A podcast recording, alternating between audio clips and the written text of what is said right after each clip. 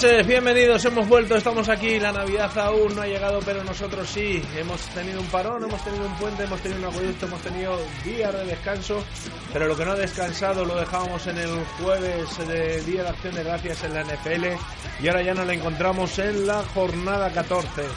Buenas noches, don Álvaro Quezada, ¿qué tal? ¿Qué tal? Buenas noches. El invierno llegó, el frío hace y los juegos empiezan a poner muy calientes. Y muy fríos, ¿no, don Tony Ponce? Porque la nieve ya llega. Sí, ya llega la nieve, ya llega el frío. El otro día lo, lo pudimos comprobar prácticamente en la mayoría de, de, campos de la NFL, menos en el de Jacksonville Jaguars, en el que se siguen metiendo a la piscina sin problemas, aficionados de los Vikings. Y, y una jornada apasionante que prometía mucho y que, la verdad, en algunos partidos sí que ha defraudado en cuestión de emoción, pero en otros la, la batalla por el playoff, la batalla por ocupar las primeras posiciones en la tabla, eh, se ha visto reflejada en toda su esencia. Pues vamos a saludar porque hemos vuelto todos. Don Joar Laucas, buenas noches, ¿qué tal, amigo? ¿Qué tal? Buenas noches, ¿cómo estamos? Desde que te fuiste era un equipo ganador, victorioso, orgulloso de mí mismo y me he conseguido hasta una estrella, ¿eh? ¿Qué? ¿Pero de quién? De los Dallas Cowboys. Ya me he hecho de los Cowboys total. ¿Viste la camiseta? Te envié y me mandaron de Estados Unidos una camiseta de los Cowboys y todo ya, ¿eh? Sí, pero yo me imagino después de una por la noche has cambiado ya, ¿no? Quería empezar contigo porque sabemos que eres de Búfalo. Qué bonita imagen, la estampa de esos Bills contra los Pittsburgh Steelers. Pero sobre todo hay un nombre y hay un récord y hay un jugador, LeBron Bell. Joe, ¿cómo se puede correr tanto en la nieve? No había ni quitanieves y el tío pasó por encima de los Bills. Ya, pero ¿sabe qué pasa? Es que muchas veces eh, cuando hay nieve y este rollo, que pues es, es una ventaja muy grande para los, para los atacantes, porque ellos siempre saben por dónde van, entonces están como dos o tres pasos por delante de la defensa, entonces es una ventaja muy grande. Pero lo que yo le vi en este partido, la verdad, es que yo creo que le vi el mejor running back eh, en los últimos años, eh, que porque él es paciente, que espera mucho, espera mucho a su línea, ¿sabes? Es que es capaz de esperar y esperar hasta busca un, un hueco. Luego cuando coge hueco es tan rápido para coger el hueco y luego tiene los movimientos laterales increíbles. Entonces, hay running backs que son muy pacientes, hay otros que son más rápidos y hay unos que tienen mucho más movimientos laterales, pero yo creo que este encaja las tres cosas y, y es impresionante, ¿eh? es que eh, más, ni hablamos de la fuerza que tiene, porque es, es que es muy fuerte, muy grande y vamos, es que a mí me parece fue uno de los mejores partidos que le he visto yo para un running back en mucho tiempo. ¿eh? Había un nombre, ¿no? Lemon Bell, Álvaro Quezada. ¿Habías visto tú a alguien moverse a esa velocidad en la nieve? Nada, nada, es muy bueno. Está terminando, está teniendo una muy buena segunda parte de temporada. Recordemos que empezó empezó sancionado por la liga, al igual que Tom Brady. Los dos están teniendo un excelente noviembre-diciembre. Y nada mejor para los Pittsburgh Steelers. Le llegan el momento indicado. Van a enfrentar los juegos más importantes para clasificarse en el mejor sitio que puedan a los playoffs. En diciembre, como dice Joe, eh, ayuda bastante tener un buen ataque terrestre. Y más idóneo no puede haber llegado para este equipo que, que puede ser un, un, un difícil contendiente en playoffs. Ponce, los que fueran mis, mis grandes Steelers pusieron ahí un corredor que lógicamente la actuación de Levon Bell está todo el mundo con hablándola, eh, lo describía yo. Yo creo que también hacía tiempo que no veía un corredor que tuviera esa paciencia para buscar ese hueco. Sí, y es una de las cosas fundamentales en un running back. Al final, cuando la gente veía el, el crecimiento de, de, otro running back que para mí está marcado de los Rams, ¿no? No, el, el de los Cowboys, precisamente. Ah, no. eh, Siki Elliott, eh, que en las dos primeras jornadas no tenía ese punto de paciencia necesario para que la línea ofensiva le creara espacios. En cuanto lo ha tenido, lo ha sabido explotar a la perfección. En el caso del Livion Bell es, es exactamente lo mismo. Y añade eh, que prácticamente eh, puede jugar como, como un receptor más. Y es que ya no es el mejor corredor de la liga, sino que si lo delimitáramos a a receptor, también estaría entre los mejores de la liga. Entonces es, es un jugador tan completo que, que, que, es un peligro si los Steelers llegan a playoff como, como wildcard o como, bueno, como, como campeones de, de, división porque son uno de los tapados, no están haciendo ruido, pero eh, con Antonio Brown, con Livion Bell y con Rotisberger, es que se incorporó. Es complicado, va a ser complicado detenerles. Y es una cuestión que, que, no es menor porque estamos viendo a otros equipos en la conferencia americana que quizás eh, sí sean equipos muy completos, pero ninguno, a excepción quizás de los Oakland Raiders y de, y de los Patriots por Brady y, poco más, eh, tengan esa explosividad en ataque. Obviamente las defensas ganan campeonatos, pero si tienes a Livion Bell, mejor afrontar un partido de playoff con él que sin él. Joe, estamos en la jornada 14, hemos perdido dos o tres jornadas en el camino. ¿Qué es lo que a ti te ha dejado de sabor de boca? Hemos querido empezar con Levon Bell porque ha sido un récord, ha sido récord de la franquicia en Pittsburgh y hay que decir que en este equipo, en los Steelers, hacer un récord de carrera, Joe, con gente como Beatties, eh, eh, los Steelers han tenido grandes corredores a lo largo de, de su historia, ¿verdad? Y había que empezar por él porque ha sido un récord espectacular. Pero las tres semanas que nos hemos perdido, que hemos estado sin ti, que te hemos estado oyendo y escuchando por lugares eh, variopintos, mucho turco, ya hay quien te dice que si te has convertido al Islam, ¿no? ¿O cómo está esto? Estoy, estoy, por allá, ¿eh? ¿eh? Estas tres semanas, ¿qué resumen nos puedes hacer, Joe? ¿Qué es lo que, con lo que te hubieras quedado, con, qué es lo que nos hubieras contado? A ver, pero yo creo que la cosa más consistente en este en esta liga este año es la inconsistencia. es, que, es que porque nunca se sabe quién va a ver los Dolphins que ganan seis seguidos, que vamos, ya sabe que mi equipo de repente hablan de los playoffs y ya ves contra Baltimore, pues dejan 38 puntos y juegan fatal su peor partido del año casi. Y luego esta semana ganan la razón. Y los Packers, es que no me, que no sabemos que los Packers, que son buenos o no, y, además hace tres semanas estaba ya casi muertos y luego esa semana jugaba un partidazo contra Seattle increíble. Y, y qué más, Detroit, nuestro equipo favorito entre Cincinnati y Detroit, ¿no?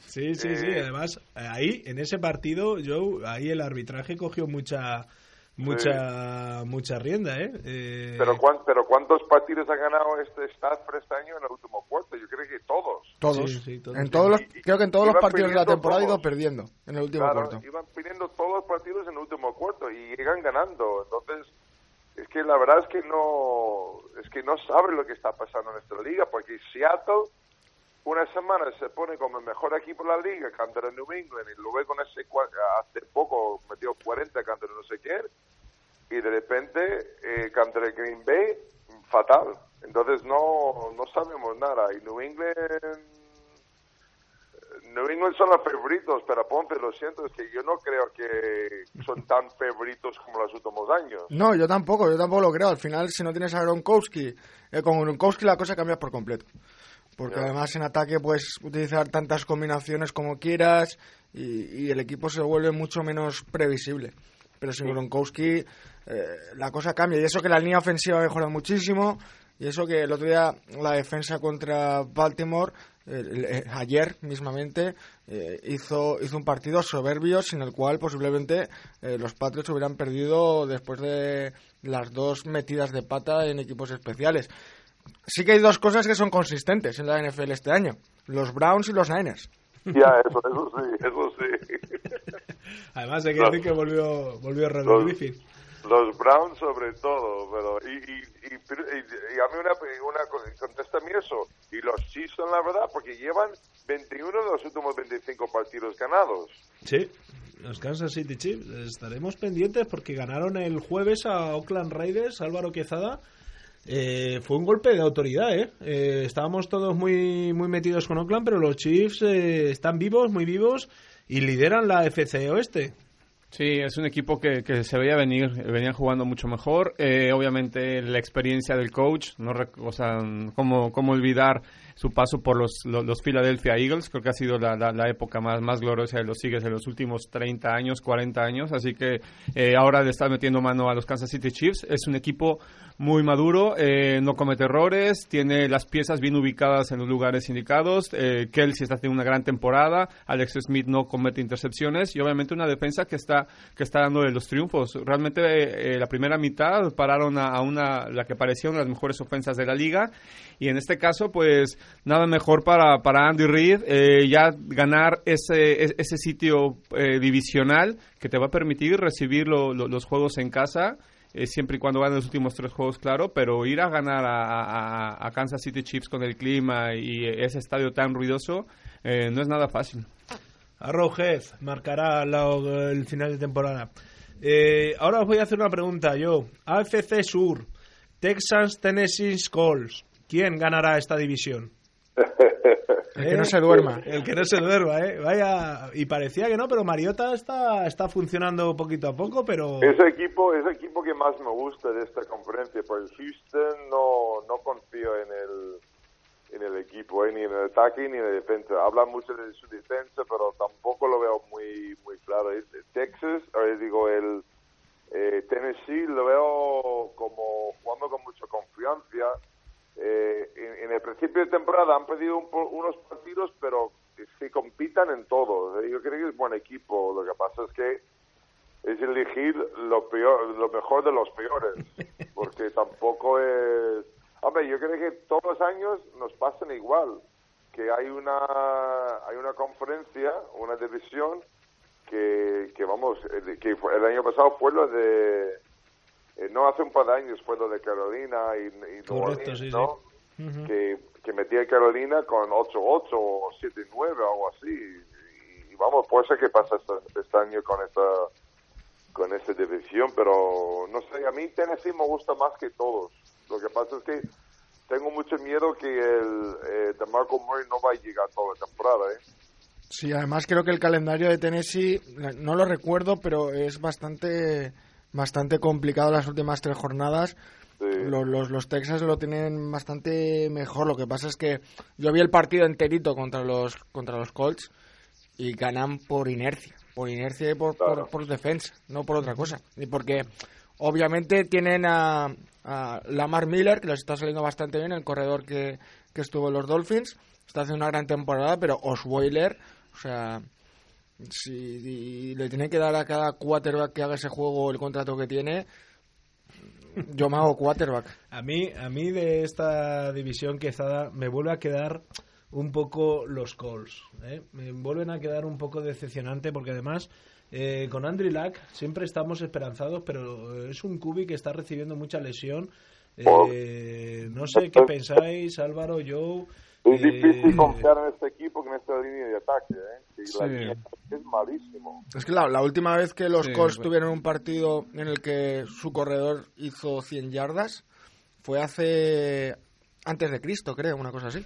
Ya, es, sí, es un, es, un poco preocupante porque esta temporada es algo que, que se veía venir, como dice yo, el problema de la línea ofensiva, el la urgencia del dueño, el querer eh, reponerse de, de, la época de, Peyton Manning y tratar de pasarle la, estafeta rápido a Andrew Locke, que tratar de continuar con esos triunfos, o sea, y de pronto ves que, quieren eh, empezar la casa por el tejado, creen que ya tienen el, el quarterback franquicia y se olvidan de las piezas más importantes que son las líneas ofensivas y defensivas y obviamente le está pasando factura después de estos cuatro años, tres años con Andrew Locke bastante golpeado, ojo rojo, esté un poco rojo, ¿por qué? Porque ya tiene una conmoción, no es nada, no, es nada ligero, eh, una segunda conmoción te, te acerca ya al retiro, y es que la NFL en esta época está pasando por momentos de, de, preocupación, porque no solo eh, es Andrew Locke, hay estos jugadores que son emblemáticos de esta época, como Quickly, como Gronkowski,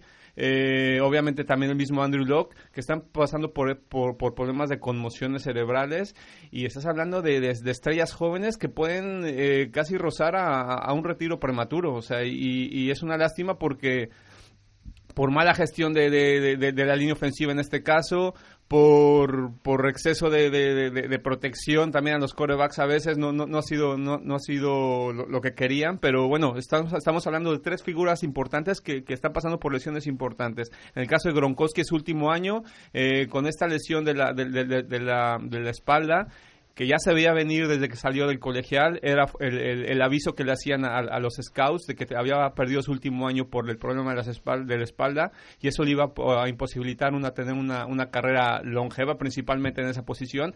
Y obviamente llega su, su último año, vamos a ver si le, si le, si le renuevan, pero igual con Andrew Locke creo que son de, de, los, de los focos rojos que esa, esa, esa, esa temporada está presentando la NFL.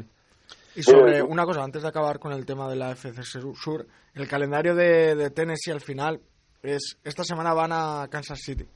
Ese es el partido clave.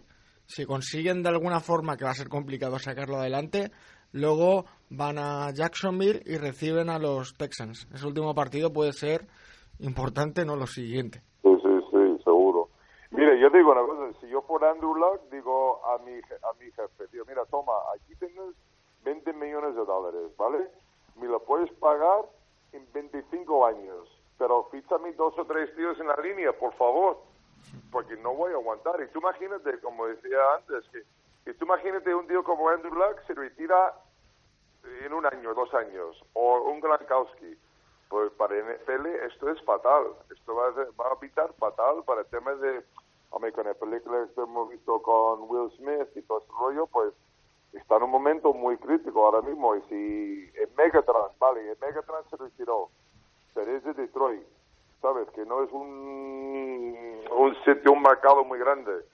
Pero si retira Gronkowski, que retira un jovencito como Andrew Luck, por eso, pues eh, habrá muchos problemas, ¿eh? Todavía en el caso de Andrew Luck, es que es de los quarterbacks más fuertes que han subido de colegial. O sea, Sí. no es no, no es alguien muy muy débil como, como Robert Griffin o como otros quarterbacks que, que han tenido problemas de lesiones más fáciles.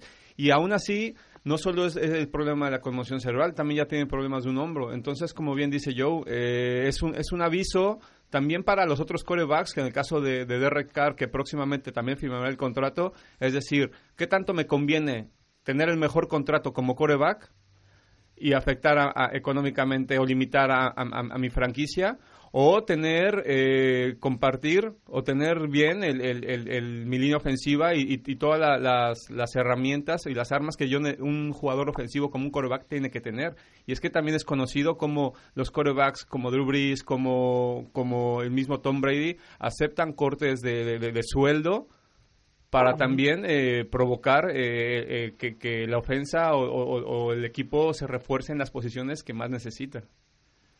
Ahí estaremos, estaremos pendientes de estos nombres, estaremos pendientes de estas evoluciones, pero no quería dejar esta conferencia, Joe, sin la pregunta obligatoria. Estamos viendo que si hoy hubieran ya playoff, Patriots y Kansas City salvarían la wild card, Denver-Pittsburgh frente a Denver y Pittsburgh sería una de las wild cards, eh, Raiders y Houston sería la otra. Con 8-5 se encuentra tu equipo, los Dolphins, Joe. Dinos, ¿llegaréis a la wild card? ¿No llegaréis a la wild card? No, no, no, se va. Se va. Entonces, ese es el momento de cagada total de nuestro equipo. Cada vez que hablamos de los playoffs en Miami, se, parece, se pone todo el mundo nervioso. Y se acaba el tema. No, no, no, vamos. Nosotros a Wildcard, olvídate. Y ahora con la lesión No. de Tannehill, Sí. Hola, encima. una rodilla, ¿eh? Igual por eso podemos eh, podemos conseguir el Wildcard. que nunca se sabe con este tío, pero vamos, el Matt Moore tampoco es malo, pero lleva un par de años sin jugar un partido. Hombre, yo voy a hacer una cosa. El calendario de, de los Broncos es complicado, ¿no? Lo siguiente. Porque van a jugar contra los tres mejores equipos ahora mismo de, de la, de La la, FC. americana. O sea, juegan eh, contra New England Patriots esta semana, juegan contra Kansas City, eh, Kansas la City la siguiente. siguiente y cierran contra Raiders. Eh, Pueden acabar perfectamente los, los Broncos 8-8 y aquí no ha pasado nada, ¿eh? Aquí los Broncos también han empezado, ¿qué? ¿4-0 o 5-0 era? Sí, empezaron muy bien. Empezaron, pues no, no sé exactamente, pero llevan una serie de, de No, no derrotas. sé nada más que perder, ¿eh? No es, no es buen equipo, ¿eh? No es buen equipo. Pues vamos a pasar, si os parece bien, a la National Conference, donde hay un equipo que ya está clasificado por los playoffs. Vaya por Dios, ¿cómo es eso?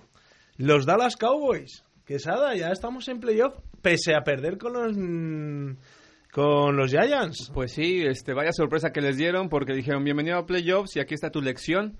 Nada más, este, vimos el, el juego, eh, vimos cómo qué tan difícil es para un quarterback novato enfrentar un juego que ya es prácticamente playoffs porque los Giants no podían perder este juego. Le presentaron un frente defensivo que, mira, eh, el pobre novato se las vio. Es, creo que se, se- se llevó la lección de la temporada. Y también la, lograron parar y contener a Ezequiel Elliott. Pese al mal juego que tuvo Eli Manning, tuvo ahí un par de intercepciones y dejó ir bastantes oportunidades con un equipo bastante eh, conservador a nivel ofensivo. Aún así pudieron sacarle el, triunfo y yo creo que es buen aviso a la liga. Los Dallas Cowboys yo sé que le viene muy bien a la NFL. Es alguien, es un equipo que vende bastante. Obviamente la noticia de que sea un quarterback y un corredor novato eh, y que lleven esta franquicia a, los ganados que llevan esta temporada, los récords que están obteniendo y todo. Pero no hay que olvidar que tuvieron el calendario más fácil de toda la liga y eh, lo vamos a ver ahora. O sea, nos encuentran con un equipo como New York Giants que es bastante maduro, sabe jugar equipo, sabe jugar juegos difíciles como estos y vaya lección que le metieron.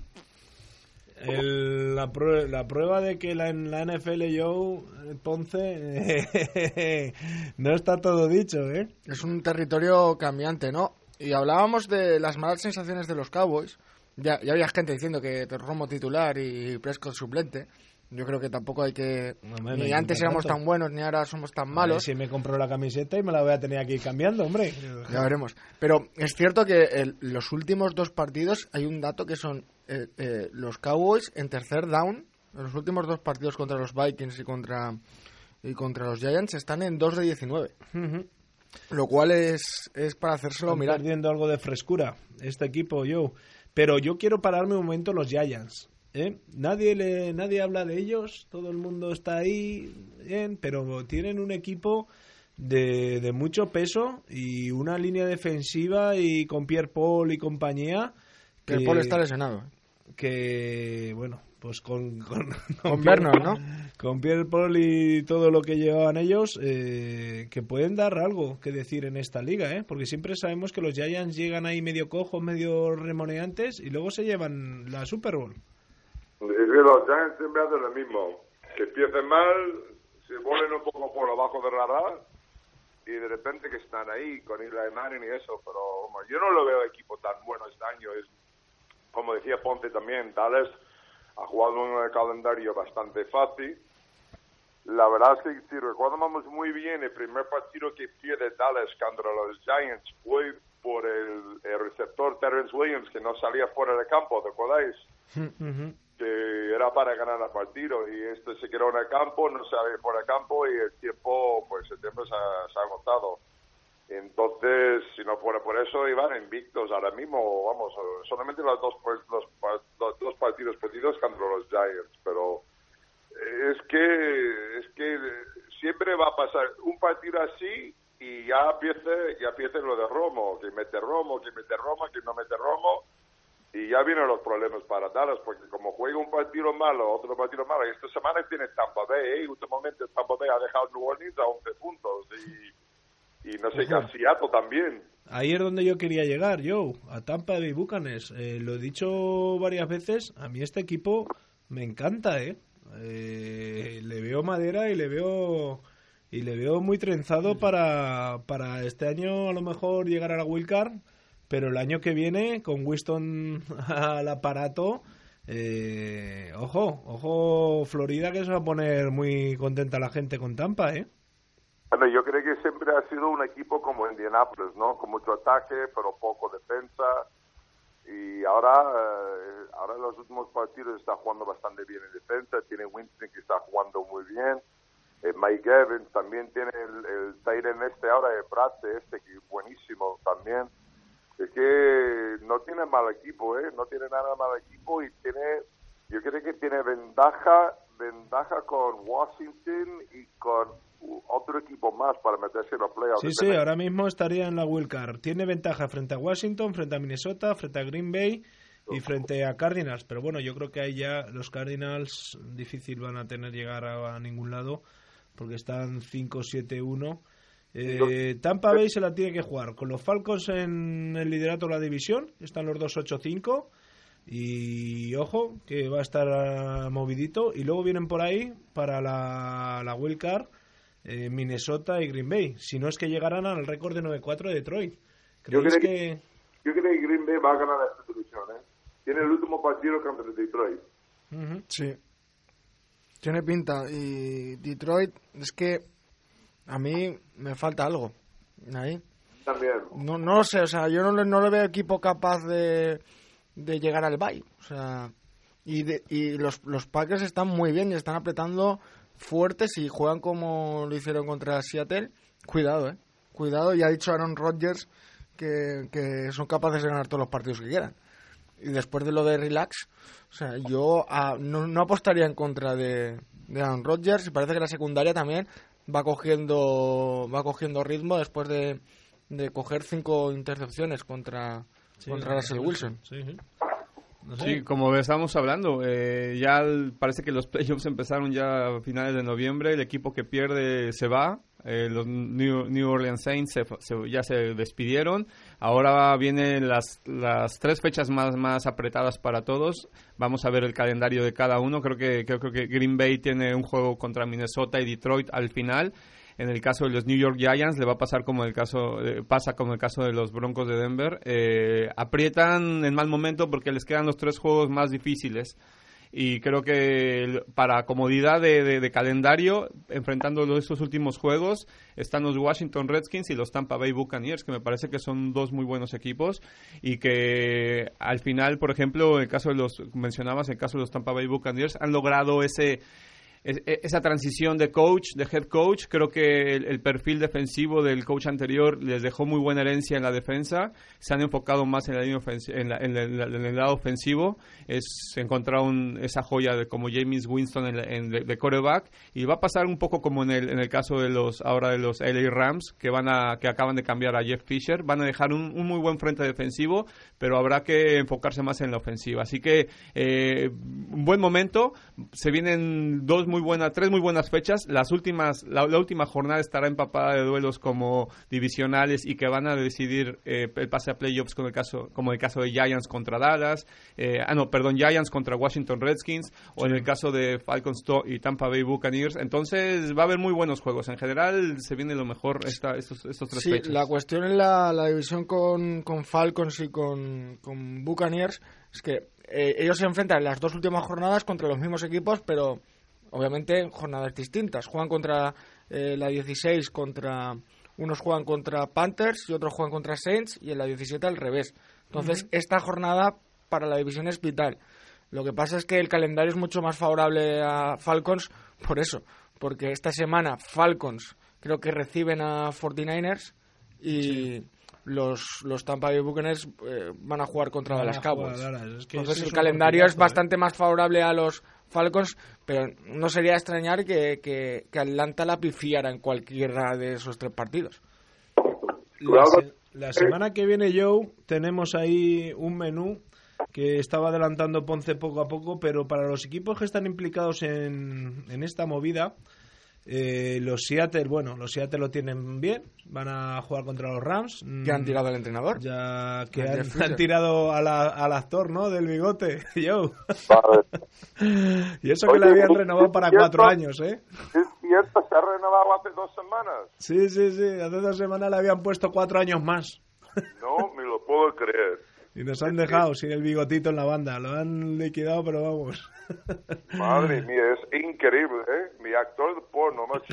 sin preaviso. Lo han liquidado sin preaviso. Pues ese partido solo va a servir para posiblemente ratificar, ¿no? Eh, la clasificación ya matemática, si no lo está ya, de los hijos para los playoffs. Miami, eh, creo que viaja a Nueva York a jugar contra los Jets. Sí, partido del sábado puede ser un partido ahí que si ganan los Dolphins puede meter presión. que van a ganar los Dolphins. Es partido que Miami pierde todos los años. No, hombre, no. O sea, con los Jets no se puede perder. O sea, estuvieron a punto de perder contra los Jets, contra los Niners, imagínate cómo están. Los Jets ya están para, para el arrastre. Ah, llegaron a la prórroga, por malos. Claro, ahí Miami se pondría muy pendiente de lo que hicieran tanto Baltimore en el siguiente partido contra Filadelfia. Es también un partido bonito, pero luego viene lo bueno. Green Bay tiene a Chicago. Green Bay esta semana viaja a Chicago, pero el frío y Chicago nevado y unos Chicago que unos Bears que la semana pasada decía antes en el programa yo que el arbitraje condiciona un poquito ese partido con Detroit, ¿eh? Hay un final de cuarto en el que les pitan unas infracciones que están más o menos en la línea de, la, de lo dudoso. Eh, ¿Crees capaz a Chicago de poderle dar un susto a Green Bay? Hombre, el Chicago Green Bay es este típico partido que, vamos, es un rival de eterno, ¿no? De, de todas las vidas. Siempre es un partido muy difícil. Pero, pero vamos, el frío no va a molestar nada a Green Bay, eso está seguro. Es, es, el típico partido en el que los aficionados de Chicago Bears dirían eh, la temporada la temporada será tendrá éxito simplemente por, fastidiarle los playoffs a los Packers. Entonces, yo creo que ese partido va a tener va a tener su miga por por eso, por cuestión de rivalidad y por cuestión de si los Bears pueden fastidiar eh, la remontada de, de los Packers. Y el Detroit New York Giants, eh, Quezada, ¿qué nos cuentas de este enfrentamiento? Que va a ser de, no poder perder. Me parece que ya los esos dos juegos de, Detroit le van a ayudar un poco, le pueden permitir que va a perder un juego, pero como dices, o sea, tiene, van, van, a, van, a hacer la visita a, Nueva York, van después a Dallas y después reciben a Green Bay. Ese último juego obviamente puede, decidir la, la división, como decían, pero Vamos a ver, va a depender mucho de, cómo juegue el Manning. Es que este equipo va a ir tan lejos o, se va a quedar tan corto como, como este coreback pueda, pueda resolver los, los, juegos más, tensos. Y es que está teniendo eh, decisiones muy, muy, alocadas. Hubo varias intercepciones en el caso de, del juego anterior contra Dallas, donde a los propios backs defensivos se le cayeron las balones de las manos. Pues se pudo haber llevado fácil cuatro intercepciones. Están careciendo mucho de un ataque terrestre. El, eh, el corredor está teniendo muchas lesiones. Están rotando a, a mucha gente. No dan con el clavo en esa posición, que es bastante importante. Y por otro lado, creo que Matthew Stafford están compitiendo por el MVP. Se suma, yo creo que a Levon Bell, que está llegando tarde, pero también está mostrando eh, eh, razones para, para, competir, igual que Tom Brady, igual que Matt, que Matt Ryan. Entonces, eh, creo que Matthew Stafford va a ser un duelo donde los corebacks van a decidir mucho el, ir y venir del juego. Para terminar, Joe, te hemos dejado el New England Patriots Denver Broncos. En otra época era un Peyton Manning contra Tom Brady. ¿Ahora qué es? Ahora es un Tom Brady. ¿Un Tom Brady contra Tom Brady? Un Tom Brady contra Tom Brady, sí, porque vamos, yo el Denver lo veo muy mal. Bueno, el Denver lo que tiene lo que tiene muy bien es el, el, el defensa de, contra pase, ¿no? Pero ya sabemos cómo es eh, Belichick, entonces puede ser un partido donde le cabe Blunt y el White este pues van a, van a ser muy activos porque si defiende, no defiende tan bien contra los corredores que contra los pases entonces pero vamos también es, estamos hablando de Brady chicos y, y todavía están jugando el, el, ventaja de campo porque Kansas City está ahí para, para llevar a ventaja de campo. Si siguen ahí y pierde un partido New England pues Kansas City puede llevar ventaja de campo. Y es uno de los campos más difíciles en NFL para jugar ¿eh? Por eso queríamos acabar contigo y con los Patriots, por Brady. ¿Qué te parece el récord de más de 200 victorias en la NFL? Eh, un quarterback que ya sabemos todo su historia, Ponce tiene hasta su camiseta, como he sabido. Eh, no fue elegido al principio, pasó muchas rondas, es 194, 198. O 198. Del, del 1999. Y, y de repente este es el sueño, ¿no? El sueño de un deportista americano, ¿no, Joe? Hombre, sí, es que no es una historia tan muy, muy raro que, vamos, porque Russell Wilson es un poco lo mismo, ¿no? El mismo historia en Seattle. Vamos, con la, con la fama que tiene y las, es que, vamos, es impresionante, tío. Vamos, es que, ¿sabe qué pasa? Es que, que luego lo ves, eh, dime, aparte que Gronkowski y Randy Moss, Randy Moss, dime los receptores que ha tenido este tío en su equipo. Es que, ¿cuánto puede? Igual Ponte, porque Ponte lo sigue muy, mucho de este equipo, pero si uno que no sigue mucho este equipo conoce Brady, pero te puede decir Gronkowski, Randy Moss, Aaron Hernández, que está ya en el cárcel. Nadie, o sea, al final Gronkowski es el que ha hecho Hopkins, Amendola, Welker, jugó con Terry, jugó con Terry Glenn. Sí han pasado bastantes, o sea, no han tenido realmente un, un coreback, un receptor, eh, alguien que, que, fuera. Yo creo que Gronkowski es el único eh, compañero ofensivo de Tom Brady que va que puede apuntar al Salón de la Fama. O sea, no se compara como con otros corebacks como Joe Montana, como John Elway, que, estuvieron, que están rodeados al menos, estuvieron rodeados al menos con más de un este jugador que está en el Salón de la Fama, el mismo Peyton Manning. Eh, tiene los números que ha hecho cuando ha tenido a un tío de ese calibre como Randy Moss, la temporada que estuvieron juntos, pues ahí está la, ahí están los datos. O sea, él, ha, hecho todo sin nadie. sin nadie. Encima de todo, cuando uno se empieza a jugar bien, lo cambian, lo echan. Eso es otra cosa que es increíble. Y, y, y lo último, ya no solo lo que ha hecho, sino cuánto le queda. Es que lo, lo, increíble de Brady ahora mismo es que con 39 años esté como, como está. Es que está mejor que hace 5. y físicamente está mucho mejor de lo que estaba hace 5 años. Corre más, eh, eh, se mueve mejor en el pocket. O sea, está rayando con la inmortalidad. Él ha dicho, él ha dicho que quiere llegar a los. Ayer lo dijeron en la, en la, en la transmisión, la transmisión de, de ESPN que él había dicho que quería llegar hasta los 45 años. Será si la Michelle Boone se le deja, ¿no? Yo, porque claro, eh, hay mucho, hay mucha tela que cortar, ¿eh? no tiene que ser fácil jugar al máximo nivel en el fútbol americano y luego cumplir, cumplir con las obligaciones, ¿eh? Y esta mujer no te deja jovencito, pues mira, vamos.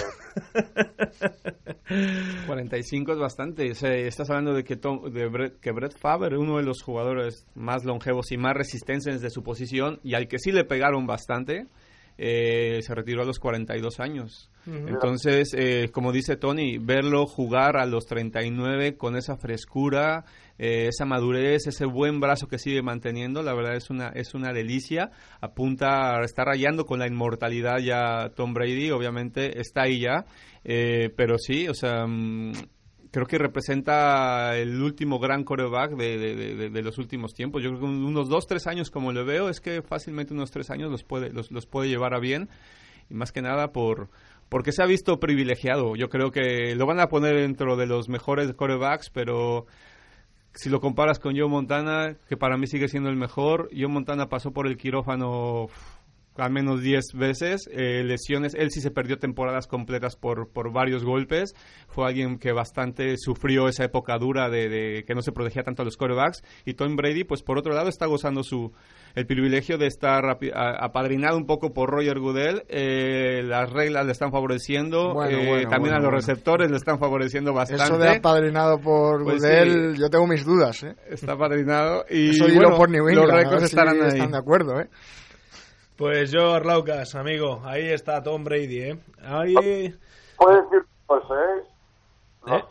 Los, los, 30, 35, los años pasan como un año, un año y pico, pero luego a partir de 39 y 40 son como 12 3 años, básicamente, ¿eh? Yo a 45 no creo que va a llegar. A 42... Sería una, sería una burrada.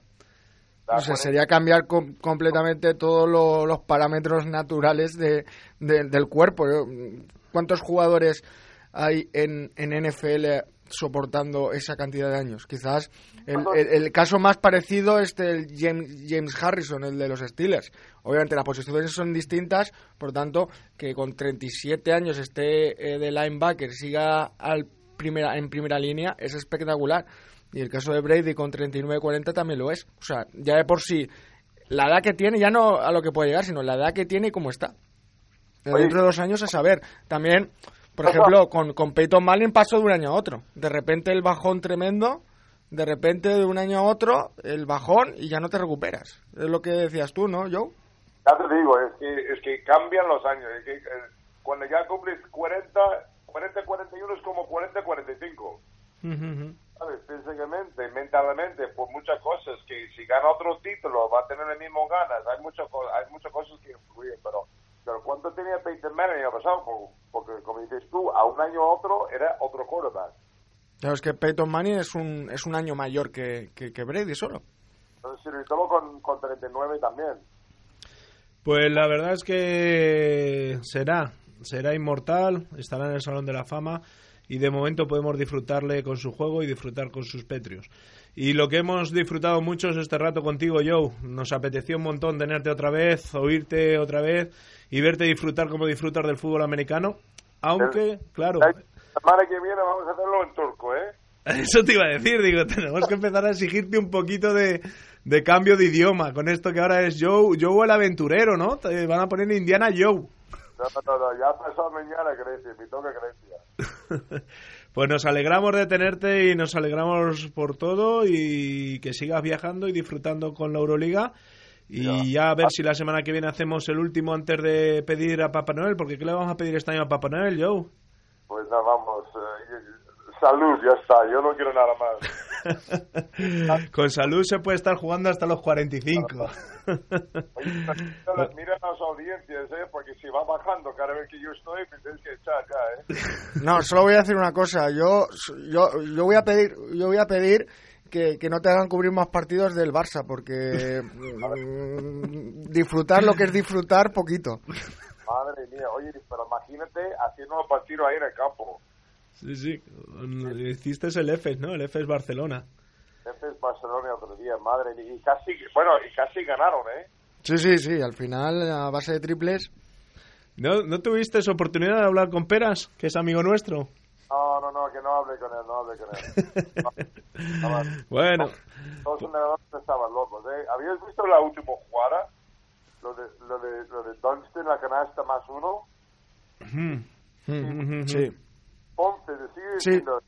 a, a, mí casi me echaron el otro día porque yo me volvía loco con Thomas. Yo. Es que, ¿cómo puede ser un tío de 2.17 dejar un tío... Hablando. Y al final el que hace la falta es Rice es que y, y, sí hace la pata Rice, pero es que justo después viene Thomas y hay que dar una hostia ahí. Claro. Hay que matarle ahí para que por lo menos no tira, ¿sabes? Pues es por eso Tomic no llega a ningún lado. Y no tiene nada de sangre ni de corazón, ¿eh? Es que me vuelve loco este tío, porque talento sí tiene. Sí. Pero, pero creo que el otro día también en Andorra se lo comió Sermandini, a pesar de que hizo treinta y tantos puntos, pero atrás muy flojo. Si Tomes tuviera sangre, estaría en la NBA. Mire, yo siempre digo las tres Cs, cari chicos. Tres Cs. En cabeza, corazón y co... Ya está. ya sabes. Y eso no tiene, no, no tiene ni una. Pues la semana que viene, Joe, si andas por territorio español, nos despediremos para la Navidad. Haremos los pedidos y dejaremos ya casi delimitados estos playoffs y esta NFL y a ver qué estamos pensando Ponce y yo y si Quezada se puede apuntar y recupero el coche, que eso será lo fundamental. A ver si antes de final de año podemos bajar por Madrid, que te debemos un, un viajecito, amigo. La comida de empresa, Paco. Tenemos la comida de empresa, dice Quezada. Tenemos que hacer la comida de empresa. ¿Vale, máquina? Venga, chicos. Un abrazo fuerte y gracias por todo, Joe. Hasta la semana que viene. Hasta luego.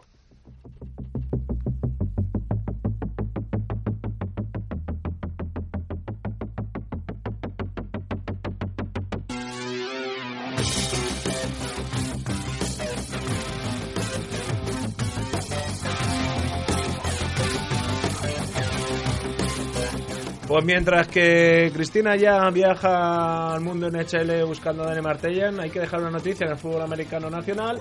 Los Valencia Eagles, campeones de la Liga Territorial, de la Liga Valenciana. Este domingo jugaron un cuadrangular con Castellón Eagles, con Alicante Sars y contra Valencia Fibats y ganaron los dos partidos y se proclamaron campeones. Eh, empieza bien el proyecto de coach Basurto. Veremos a ver si luego cuando venga lo bueno, que Zada se ríe, ¿eh? porque sabe que esto es un poquito el torneo de la galleta, pero bueno, siempre en deporte es mejor empezar ganando, ¿no? Claro, claro, es buena noticia, eh, ya hay... Eh, hay el, el, el, nuevo dueño del huerto, ya llegó, se presenta, viste camisa roja y eso es un aliciente para, para la comunidad. Oye, por cierto, eh, hablando de otras cosas del fútbol americano, ya tenemos cuadro para el, la Final Four colegial, por así decirlo. Claro, Claro, ya están, ya están los... El, lo, el imbatible Alabama está en número uno, se sabía, uno de los mejores programas, uno de los mejores coaches en la historia del fútbol americano colegial. Van a jugar contra Washington y en el otro juego será Clemson contra Ohio State. Todo esto va a ser el 31 de, de diciembre eh, para que vayan preparando su... que es que, que mejor regalo, en serio. Uh -huh. Y a partir de ahí, a los 10 días, jugará el ganador contra el ganador y se decidirá el campeón nacional.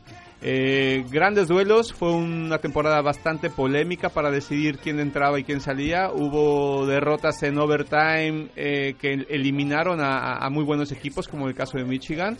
Pero en serio, hay muy buenos prospectos.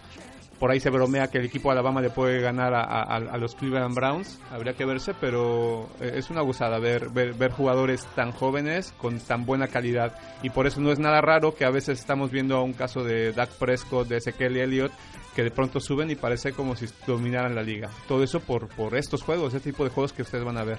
Pues, don Daniel Martella, buenas noches, ¿qué tal? ¿Cómo estamos? Muy buenas noches. El hockey hielo también tiene su aquel, pero desde luego ahora tiene a un líder sólido en la NHL. Pero antes de preguntarte por esto, recuérdanos un poquito cómo se encuentra la Liga Española.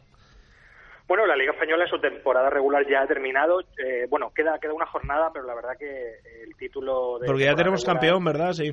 Sí, tenemos campeón de temporada regular que vuelve a ser Churiurtín, ya segundo año consecutivo en el que logran eh, ser el mejor equipo en la temporada regular. Vamos a ver, ahora les queda la espinita de los playoffs, que recordemos que el año pasado perdieron en cinco partidos contra Jaca, así que ese va a ser el objetivo. Parece todo apunta que la final va a ser la misma, va a ser Churdín contra Jaca, si no hay ningún sorpresón mayúsculo. Y bueno, vamos a ver qué equipos finalmente logran clasificarse a los playoffs. Están ahí Barcelona y, y Majadahonda peleando. Por cierto, eh, resaltar el muy buen trabajo de Majadahonda esta temporada. Eh, en una eh, una entrevista, una pequeña rueda de prensa que dio el, entrenador de Majadahonda, que nosotros, que, Carlos Gordovil, que es un mito aquí en, el hockey nacional, él dijo algo que, es totalmente cierto y que dejó todo muy claro, que Majadahonda hasta esta temporada era el equipo que estaba ahí y que simplemente perdía y perdía y perdía y este año pues ha logrado sacar un equipo bastante decente y es, una muy buena noticia que, haya un equipo competitivo más que no se dedique pues a saltar al hilo y a perder partidos. Así que ya se, metan o no se metan como terceros cuartos o se vayan quedando fuera hay que resaltar esa temporada de Majada Onda porque tiene muchísimo mérito. Además es muy importante que en el centro en Madrid que es el centro de todo en este país, porque lo hicimos así, Madrid es el centro, se consolide y que atraiga seguidores al hockey hielo, ¿verdad? Sí, sí, por supuesto, por supuesto. Es muy importante que, bueno, no, no es exactamente Madrid capital, lo sabemos, Majadahonda, pero que en esa comunidad de Madrid, en el centro de España, que haya pues un equipo oye que llame la atención en ese deporte de, lo, de la misma forma que Barcelona tiene su programa y que bueno eh, ciudades que son más tradicionales en esto del hockey como Puigcerdá y Jaca y Chururdín allí en San Sebastián que llevan muchísimo tiempo pues que Madrid se una y que oye que sea también importante porque eso al final pues atraerá a gente y, los jugadores eh, bueno y la plantilla de, de Majadahonda o esos programas de categorías inferiores de Majadahonda irán creciendo y así en general el deporte del, hockey sobre en España también también hará lo mismo porque hace mucha falta. Bueno, vamos a cambiar de tercio y nos vamos a ir a la NHL, donde sí aquí los Pittsburgh Penguins están manteniendo una regularidad tremenda. Ayer noche destrozaron a los Coyotes de Arizona con un 7-0, pero me llama la atención porque años anteriores siempre llorábamos y penábamos por ellos, pero este año los Philadelphia Flyers, señores, se encontrarían ahora mismo en playoff y están entre los tres mejores de la metropolitana. Eh, ¿Qué ha ocurrido en la casa de Rocky Balboa, Dani? Pues bueno, ya, ya sabemos que aquí en esto del hockey nos pondríamos poner a analizar y analizar y nos darían aquí la, la una, las dos o las tres, pero así, si hay que resumirlo, dos factores. El primero, la portería. Por fin eh, encuentran eh, regularidad en la portería de los Flyers y el otro Jakub Poracek que la temporada pasada ah, estuvo ahí titubeando después de ser uno de los máximos realizadores vuelve a, en su vuelve a su mejor momento y Jakub Poracek junto con Klaus Giroux que el capitán por supuesto está liderando a un equipo que, está jugando muy bien. Además han dado un paso adelante jóvenes que parecía que no arrancaban. En el caso de, de Shen es uno es uno muy claro y bueno todo puede estar funcionando. Wayne Simmons además de ese trabajo físico que, siempre realiza también está anotando muchísimos goles y por eso Filadelfia está ahí jugando muy buen hockey. Creo que ya son ocho o nueve victorias consecutivas lo cual lo cual es de, muchísimo mérito. Así que sí en Pensilvania tanto con Pittsburgh como con Filadelfia eh, estamos viendo pues si no el mejor pues uno de los mejores eh, sistemas de, hockey sobre hielo esta temporada en la NHL. De todas maneras, en esta conferencia este eh, se está echando de menos, Dani, por resumirlo un poquito, eh, el 50% de los equipos canadienses, ¿no? Tenemos a Toronto muy abajo, pero sin embargo tenemos a Ottawa y a Montreal que están ahí luchando en la Atlántica. Eh, ¿Recuperará eh, este año el Temple, el hockey canadiense? Sí, sí, sí, sí. A ver, no, no van a entrar todos, ni muchísimo menos pero yo creo que Edmonton es un equipo fijo con Conor McDavid que está dominando a placer la liga eh, con, con, la cortada que tiene. Ya sabemos, ya en el último programa me preguntaste por él y lo dejé claro, eso de que eh, ya a Gretzky le preguntaron quién iba a ser el siguiente Gretzky, dijo Crosby. A Crosby le preguntaron quién iba a ser el siguiente Crosby y dijo Conor McDavid. Pues ahí está el chaval dominando absolutamente la liga. Edmonton para mí son, queda mucha liga, pero, son casi un fijo en esos playoffs. Montreal también. Montreal, eh, a pesar de que, bueno, el sistema que utiliza su entrenador no, vamos a decir que no me, no me resulta del todo convincente eh, está funcionando y bueno, si funciona pues para adelante y están muy bien. Eh, el capitán Max Pacioretty pues anota goles uno detrás de otro. Kerry Price es el mejor portero del mundo y sigue pues en un gran estado de forma y con eso pues Montreal tiene más que suficiente para estar ahí arriba.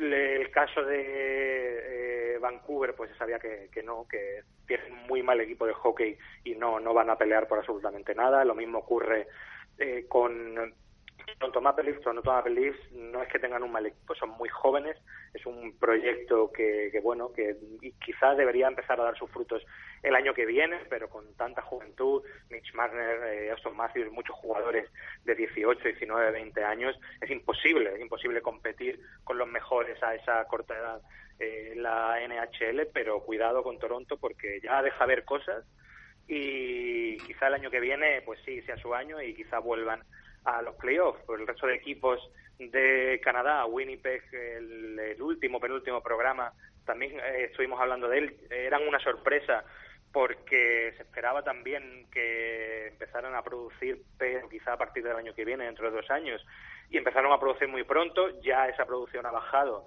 y Winnipeg podemos decir que está en su sitio, está donde le corresponde. Y bueno, a fin de cuentas, eso, Ottawa Senators van a estar peleando, se puede es un equipo que se puede meter tanto, tanto, como que se puede quedar fuera de los playoffs y no sería ningún tipo de sorpresa, pero por lo menos eh, Canadá no va a repetir el ridículo del año pasado dejando a, todos sus equipos fuera de playoffs. Este año contamos con dos por lo menos, con Edmonton y con Montreal. Pues estaremos pendientes y nos lo contará Dani. Pero Ponce tenía algo para ti. Es que es muy malo Ponce. Tenía aquí algo guardado para ti un recuerdo del, de noche del sábado noche. Dice, eso es como, como Travolta cuando bailaba, fiebre del sábado noche. Dice que sufriste fiebre la otra noche de sábado en el Martín Carpenas. ¿Eso es cierto, Dani? Bueno, yo a ese partido no pude ir. Ahí estuvo el secreto. ¿Ves cómo sabíamos que algo había pasado? yo yo ese partido no pude ir, estuve viéndolo a ratos. Estuve viendo que, bueno, a, parece que fue a Pau Rivas, le gusta mucho dar pasos que, no les pitan. Pero bueno, no, ese, partido, más que ganarlo Valencia, para mí lo perdió Unicaja con los tiros libres y con los rebotes. Así que bueno, que, enhorabuena. Yo siempre digo que si hay alguien que consigue por lo menos molestar a los equipos de fútbol de Néstor de baloncesto, a Madrid y Barça, pues oye, que, que bienvenidos sean. Claro que sí. Pues nada, señor Martellen, un placer estos minutitos contigo y recordar, el mejor hockey en territorio hockey. Siempre está ahí Dani poniendo buenos artículos, buenas noticias y siguiendo al pie de la letra esta liga NHL, que la verdad es que hay que decir que no hablaremos de Colorado de momento y dejaremos pasar el tiempo, pero en el oeste, Dani, me llama la atención que los clásicos están otra vez con las pistolas cargadas, San José, Los Ángeles King, Chicago, San Luis. Se presenta bonito, se presenta bonito esta segunda parte de temporada. No, sí, sí, sin duda. Eh, ha, tenido una acción. Por cierto, he dicho Pau Rivas, no, Pau Rivas por supuesto que no, Joan Sastre. Esto. Joan Sastre. Joan Escopeta Nacional Sastre, ¿eh? Estamos muy contentos de, del tirador que hemos fichado este año. Don Daniel Martellen, un abrazo muy fuerte y a disfrutar en Málaga. Por cierto, ¿ahí ha llegado el frío o cómo está eso? Bueno, aquí tuvimos inundaciones. Sí, como aquí. Pues, pues fueron días difíciles, pero no, aquí vuelve a brillar el sol y casi que hace tiempo de, irse a la playa. Pues estaremos muy pendientes. Aquí hoy sí nos ha salido sol, pero agua, agua nos ha caído a Valencia y a Málaga para repartir. Andrés Martella, muchas gracias y estaremos pendientes. Una, la semana que viene ya haremos la carta a los reyes, a Papá Noel. ¿Vale? Por supuesto. Hasta la semana que viene. Un abrazo, crack. Hasta la semana que viene.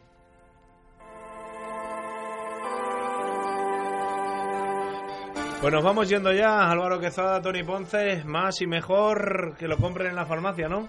y lo paguen por ello. Y a disfrutarlo el fin de semana. Hay mucho frío, los juegos son bastante difíciles y qué buen fútbol vamos a ver. Pues vamos a ver cómo se presenta el fin de semana, porque la semana pasada estuvimos a punto, pero yo sin coche, ¿verdad, Ponce? No soy nadie, ¿eh? No. Me dejó Jaquino Raikkonen, ¿eh? Sin coche tengo nada, pero este Eso es una en directa, ¿no? Eh, eh, este domingo puede estar bien la cosa porque tenemos a Valencia Basket contra Iberostar. A las 6. A las 6 y tenemos la NFL a partir de las 8.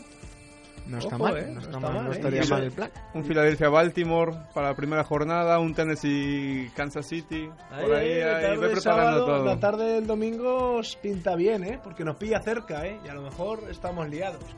Ya os lo contaremos la semana que viene. Estaremos aquí el martes eh, para disfrutar del mejor fútbol americano y de mejor hockey. Desearos a todos feliz Navidad.